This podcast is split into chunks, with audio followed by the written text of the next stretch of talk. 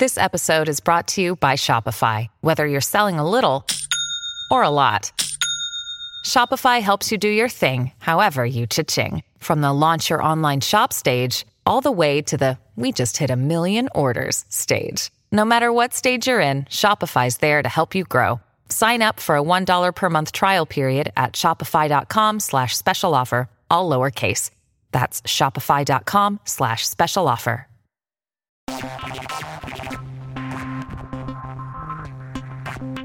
Fashion Consort News Bites, edición en español, es un podcast único, de formato corto que presenta insights y distintos puntos de vista sobre noticias de último momento y asuntos actuales, enfocados en el multifacético negocio de la moda.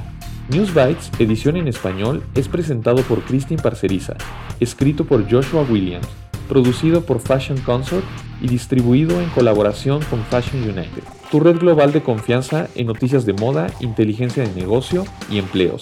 Visita los sitios de Fashion United para más información. Y ahora, tu presentadora, Christine Parceriza. En este episodio, ¿tienen éxito las colaboraciones en el ámbito de la moda?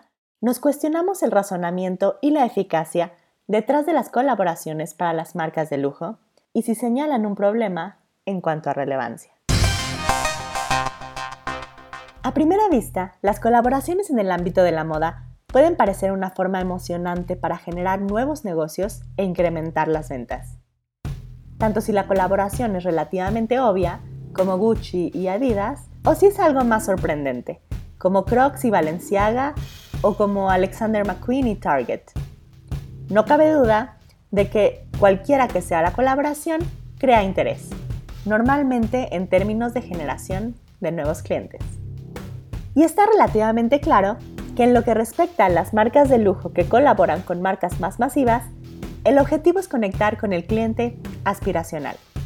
Pero si se profundiza un poco más, la eficacia de estas colaboraciones y su capacidad para crear realmente nuevos clientes y aumentar las ventas es, en el mejor de los casos, dudosa especialmente para la marca de lujo. No es como que el típico cliente de Target de repente compre en una boutique de McQueen y pague miles de dólares por un artículo que en Target costaba menos de 100 dólares. De hecho, para muchas marcas, estas colaboraciones de alto nivel suelen elevar los estándares a un nivel que no se puede recrear fácilmente o de manera constante, lo que obliga a las marcas de lujo a perseguir su negocio lo que no es el modus operandi de las marcas de lujo y su búsqueda de la exclusividad. De hecho, generalmente estas colaboraciones son una señal de que no todo va bien con una marca y que, sin contar con la afinidad o el éxito de otra marca más accesible, no están llegando a sus números. Tomemos como ejemplo la reciente colaboración de Gucci con Adidas. Aunque esta relación es más obvia que otras, en todo caso, refuerza que la única diferencia entre unos tenis de Adidas de 75 dólares, que de por sí ya vienen con una influencia cultural, y la versión de Gucci es el logotipo, los colores de la marca, los detalles decorativos y una etiqueta de más de 800 dólares. A pesar de la conversación sobre los valores de autenticidad y de transparencia, esto parece ser lo opuesto a eso una prueba de que el lujo se basa más en humo y espejos que en cualquier diferenciación real de calidad. Si hay un ganador de todo esto, es que los tenis de Adidas siguen siendo un gran negocio.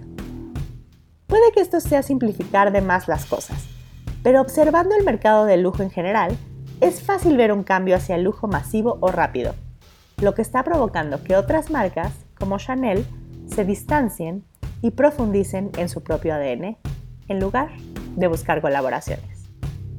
Otro componente importante que hay que tener en cuenta cuando se trata de este tipo de colaboraciones es que la mayoría de estas marcas de lujo son ahora propiedad de LVMH o de Grupo Kering. Esto les permite jugar a este tipo de juegos sin tener que necesariamente obtener una ganancia real para la propia marca. Se trata más bien de un juego para mantener la relevancia de estas marcas, mientras que pueden tener un rendimiento inferior. Al fin y al cabo, la moda es un ciclo, y lo que se espera es que estas marcas vuelvan a tener su oportunidad de tener peso cultural. Al final es más fácil resucitar una marca de lujo con gran legado que crear una nueva. O bien, que se lo pregunten a Rihanna.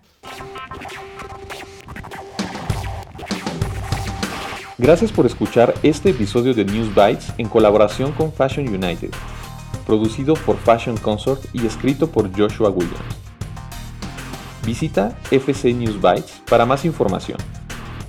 Y si quieres compartir una historia o participar en News Bytes, por favor utilice el link de contacto o a través de Instagram en la cuenta arroba Fashion Consort Agency.